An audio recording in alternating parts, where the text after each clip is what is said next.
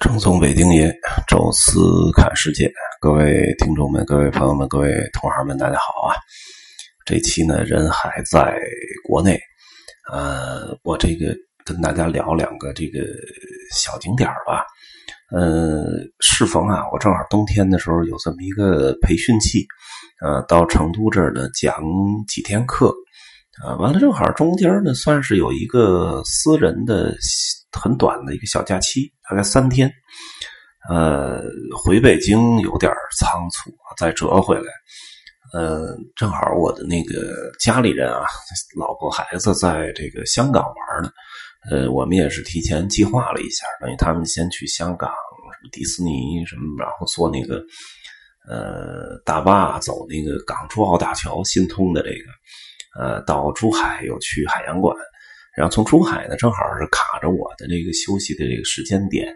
呃，就飞到成都来了。到成都呢，我们是聚在一起，然后说去哪儿呢？当时想了几个地方啊，比如说像四姑娘山啊，啊，比如说像这个什么，呃，成都附近的找个小镇，呃，正好呢，恰逢啊，我有一个原来的游客，呃，就是在这个。永川，重庆的西边啊，永川这个叫野生动物园啊，当然现在应该叫乐和乐都什么游乐世界，原来叫重庆野生动物园啊，在这儿工作，呃，他就知道我这个计划之后，就热情邀请说你你干脆来我这儿吧，这边呢又有酒店啊，然后也有这个动物园也适合小孩玩呃，然后你如果有兴趣，还可以去一趟那个大足石刻啊，离这不太远。哎，我一看说这个还是挺合适的，有有小孩玩的，然后也有我这个大人喜欢看，啊，正好这酒店住宿也比较方便，啊，所以就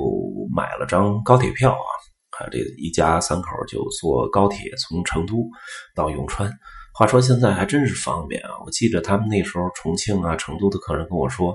啊，无论你坐火车也好，开汽车也好，啊，从成都到重庆都是四个小时往上的车程，啊，这还刨去了所有的这种什么堵车的因素。而现在呢，这个特别方便，坐高铁，呃，到永川啊，其实离重庆已经很近了，呃，但到永川其实才整整一个小时，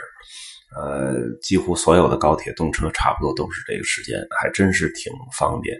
呃，上车之后没待多一会儿啊，就下车了。永川这车站呢也挺新啊，应该是新建的，而且围绕着这个高铁站呢建了很多的很不错的楼盘啊。我还专门关注了一下这个，呃，大概就是五六千啊，像什么万达呀、什么恒大呀，在这儿还都有楼盘建的，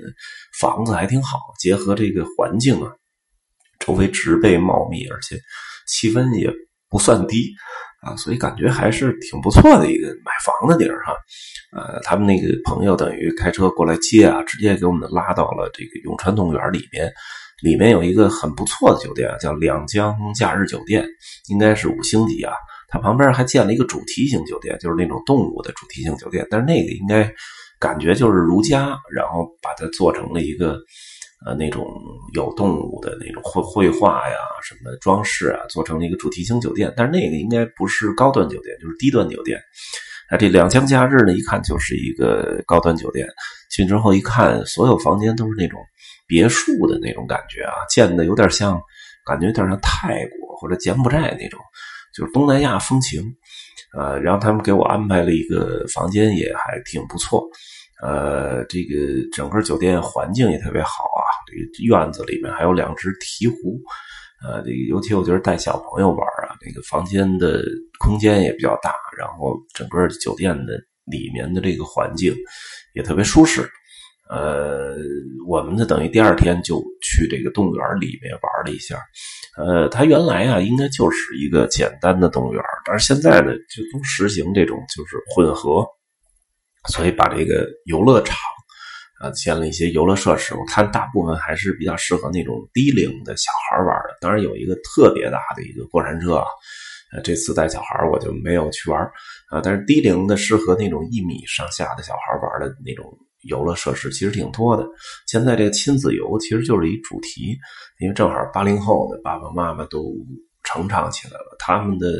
很多的概念跟再往前倒的那些父母不太一样了。更多的喜欢带着小朋友一起出去玩啊，所以这样的这种亲子游的主题越来越多啊。它动物园结合这个游乐场，我觉得也做的很好。呃，它这个野生动物园，跟北京啊，跟什么我们去的还不太一样。呃，它这个就是安全上，我觉得好像是他们跟我介绍，就是从特早就没有那个北京那个。虎吃人那那个时候，他已经就挺重视了，呃，就每一个自驾车的人都得在这儿等着，啊，就大概凑个五六辆车，啊，然后每个人配一个对讲机，呃，由一个引导车带着往前走，啊，就是你你什么时候能够，哎，这个停下来啊，什么时候能能不能开窗，啊，这些都有很严格的规定，而且专门有一个相当于就是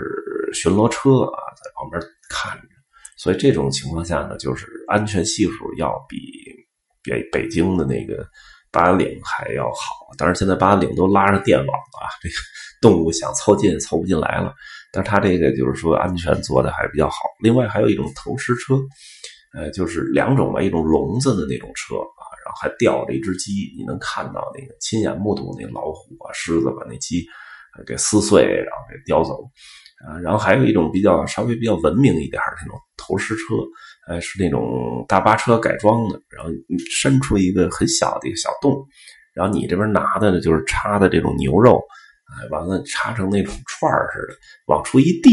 呃，对，哎，那老虎也好，狮子也好，就趴在你那窗前啊，就把那个给吃掉了，离得非常近，哎，但是因为那个那个整个那个窗口特别小，手都伸不出去。然后再加上你这肉这个签子呢，还有一个呃隔挡啊，等于你这签子也伸不出去外边，就露一小头，正好够那个呃虎啊什么的把那个肉等于给叼走啊，所以这个还离得近呢，还比较安全，我觉得是挺适合这种游客，尤其带小朋友的乱动它不至于有危险啊。然后再加上那个动物园的那个触摸性的。项目还挺多啊，包括现在就看到很多很多小动物都在那里面，呃，小朋友玩起来就是我觉得还挺好的。然后到那个游乐场，我觉得应该是能玩个，如果仔细玩的话，应该是能玩两个整天，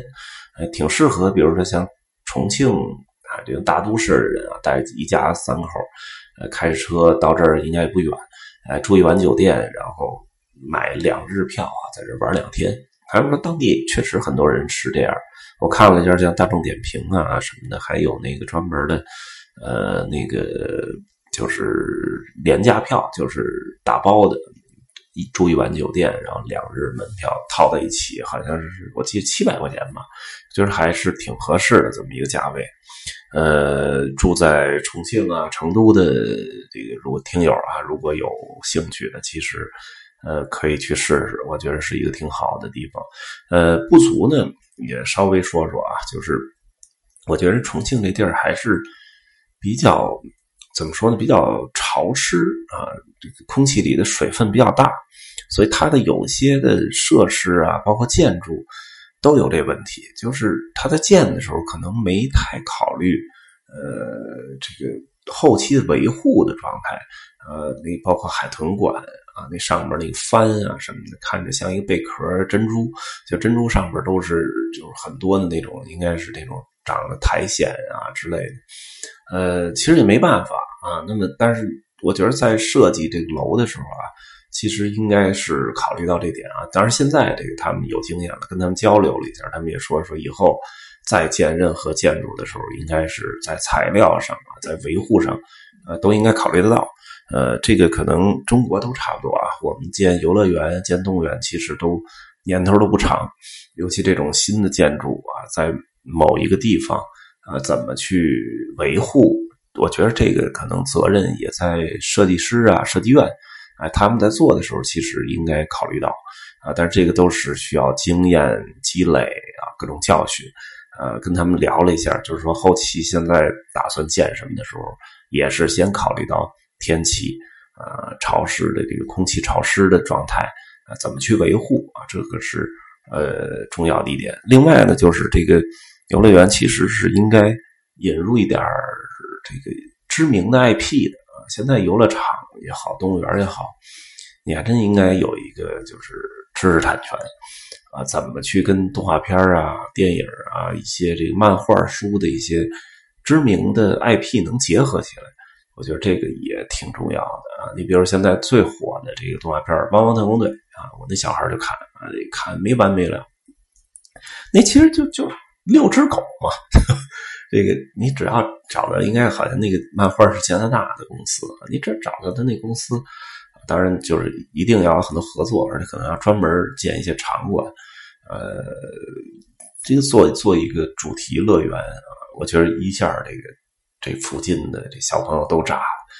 肯定是要求来啊！但是未必是《王王特工队》啊，就是可以很多的种类的啊。我在英国还看到那小猪佩奇，人家都有那种就是结合起来的主题乐园啊。其实我觉得这一点，像中国的这些游乐场，尤其是不含 IP 的，你说万达啊，它可以养以后自己弄的动画片啊，自己可以留下来。但是像这些什么欢乐谷啊，像这个就是乐和乐都这种，可能本身。不拥有啊，这个 IP 的这种这种游乐场，